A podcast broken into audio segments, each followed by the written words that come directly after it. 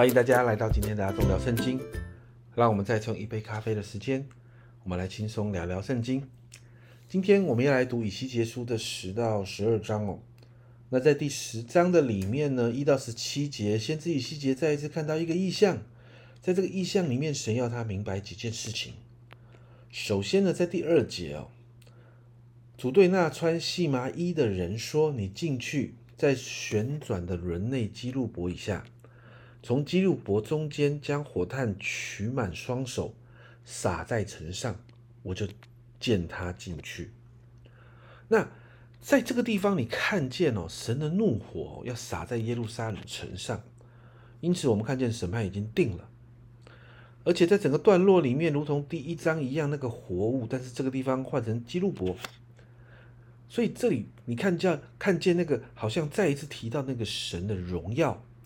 但是你看到很特别的第三节哦，这里说到基路伯站在殿的右边，那其实呢，殿的右边哦，其实就是圣殿的南边。那为什么基路伯站在圣殿的南边呢？因为在第九章啊，其实我们往前昨天的进度里面，你就看到殿的北边有好多的人在亵渎神啊，做不讨神喜悦的事情。所以呢，基路伯呢跟神的荣耀就退到南边。并且在第四节经文这样说：耶和华的荣耀从基路伯那里上升，停在门槛以上，殿内满了云彩，院宇也被耶和华的荣耀光辉充满。神的荣耀从殿的南边要离开了。那在这个离开的时候呢，暂时停在门槛以上。接着你就看到十八到二十二节哦。在十八到十九节这里说到，耶和华的荣耀从殿的门槛那里出去，停在基路伯以上。基路伯出去的时候就展开翅膀，在我眼前离地上升，轮也在他们旁边，都停在耶和华殿的东门口。在他们以上有以色列神的荣耀，你就看到神的荣耀又开始移动了，已经从圣殿的内院。移动到圣殿外院的东门口，你看到神真的要离开了。而这段意象呢，在主前五百九十二年，那其实离犹大败亡其实还有五年。那先知呢，却已经看到神公义的作为，而且看到神的荣耀要离开以色列。接着到了十一章呢，神的灵再一次带以西结到圣殿的东门。神要以西结看到神眼中图谋罪孽的那二十五个人。第三节这里说，他们说盖房屋的时候尚未临近，这城是锅，我们是肉。这节经文要谈的是什么？这些人仍然觉得耶路撒冷的防卫力、防卫的力量够强啊，好像一个外锅一样，而他们在里面好像锅中的肉，他们是安全的。但是神要先知说预言攻击这些人。在第七节呢，这里说到，所以主耶和华如此说：你们杀在城中的人就是肉，这城就是锅，你们却要从其中被带出去。你们怕刀剑，我必使刀剑临到你们。这是主耶和华说的。这里就提到，神要把他们带离这座城，而且有刀剑的灾祸。十一节这里说，这城必不做你们的锅。你们也不做其中的肉，我必在以色列审判的审判的境界审判你们。神要这一群人呢？神要审判这一群人，因为他们没有遵行神的律例典章，而且随从列国的恶行，并且他们还认为耶路撒冷是神给的地业，要百姓远离神。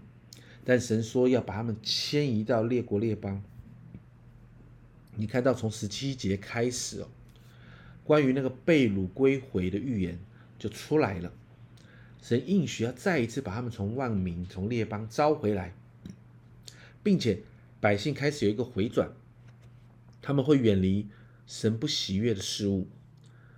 十九到二十节，我要使他们有合一的心，也要将心灵放在他们里面，也要从他们肉体中除掉实心，赐给他们肉心。使他们顺从我的律例，谨守遵行我的典章。他们要做我的子民，我要做他们的神。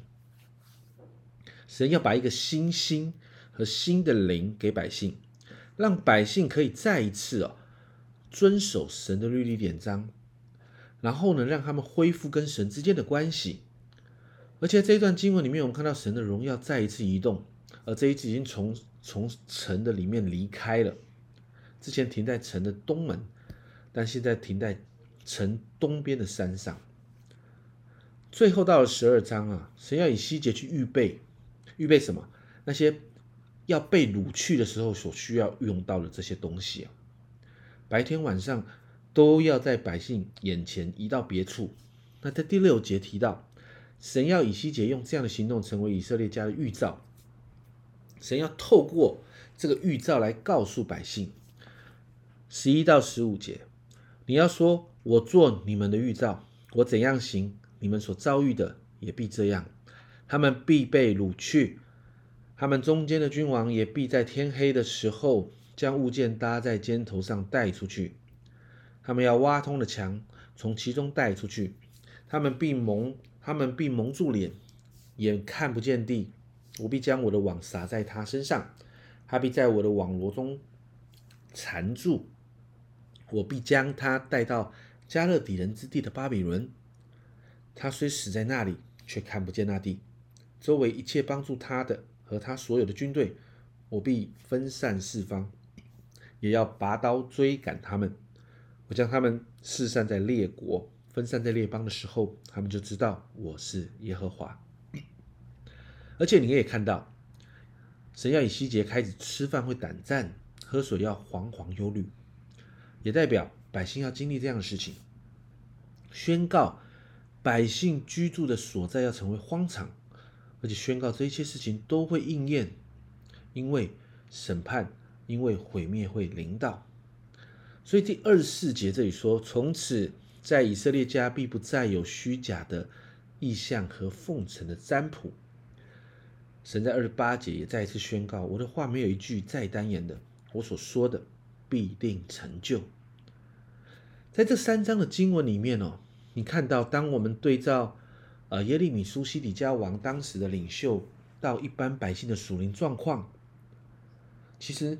我们不不难不难了解这段经文当中为什么神的荣耀要离开百姓，因为百姓不仅仅不相信神，不听从神，甚至神的话也弃绝了，而且他们甚至起来反对先知所说的。在耶利米书里面呢，先知耶利米甚至还被打，你还记得吗？被打被囚禁。百姓执意要持续敬拜偶像，甚至假先知宣告平安、误传神的旨意，造成灾祸临到的时候，百姓仍自我感觉良好，然后持续把自己放在安逸里面。这也是神的荣耀要离开的原因。因此，我们为我们自己来祷告，让我们的心啊不至于堕落到这个地步。让我们对神的话、神给的提醒要有感觉啊，因为。当我们对神的话没有感觉，我们不愿意受教，甚至到了一个地步，我们或许真的要面对神的荣耀离开我们。家人们，我们要知道，枝子连于葡萄树，这是约翰福音十五章说的。因为离了它，我们就不能做什么，我们就是一只废柴，这是后面会提到的，只能拖到火里烧了。因此，让我们来祷告，让我们的心天天要连于神，好让我们常常在神的同在里。我们一起来祷告。现在主，我们看到今天的经文啊，你的荣耀要离开以色列了，是吧？这是何等何等难过的事，主啊？但是我们向你来祷告，让我们不至于堕落到这个地步。主啊，主啊，让我们每一天看重与你的关系。主啊，主啊，让我们每天所做的就是要与你更深的连接。主啊，让我们看重你的同在。主啊，让我们看见神。主啊，主啊，你的同在对我们何其重要。说好像约翰福音那里说的，主啊，主啊，我们离了你，我们就不能做什么。主啊，好让我们学会我们的枝子要连于葡萄树上。主啊，因为这样才会有能力。主啊，因为这样才会有养分。因为这样我们才能结果子。谢谢主，主啊，真是帮助我们看重你的同在，与你天天连接。谢谢主，这样祷告奉耶稣的名，门。家人们。我们一定要看重神同在这件事，因为离了神，我们真的什么都不能做，甚至我们什么都不是。但有神的同在，我们就能够百事顺利。这是阿忠聊圣经今天的分享，阿忠聊圣经，我们明天见。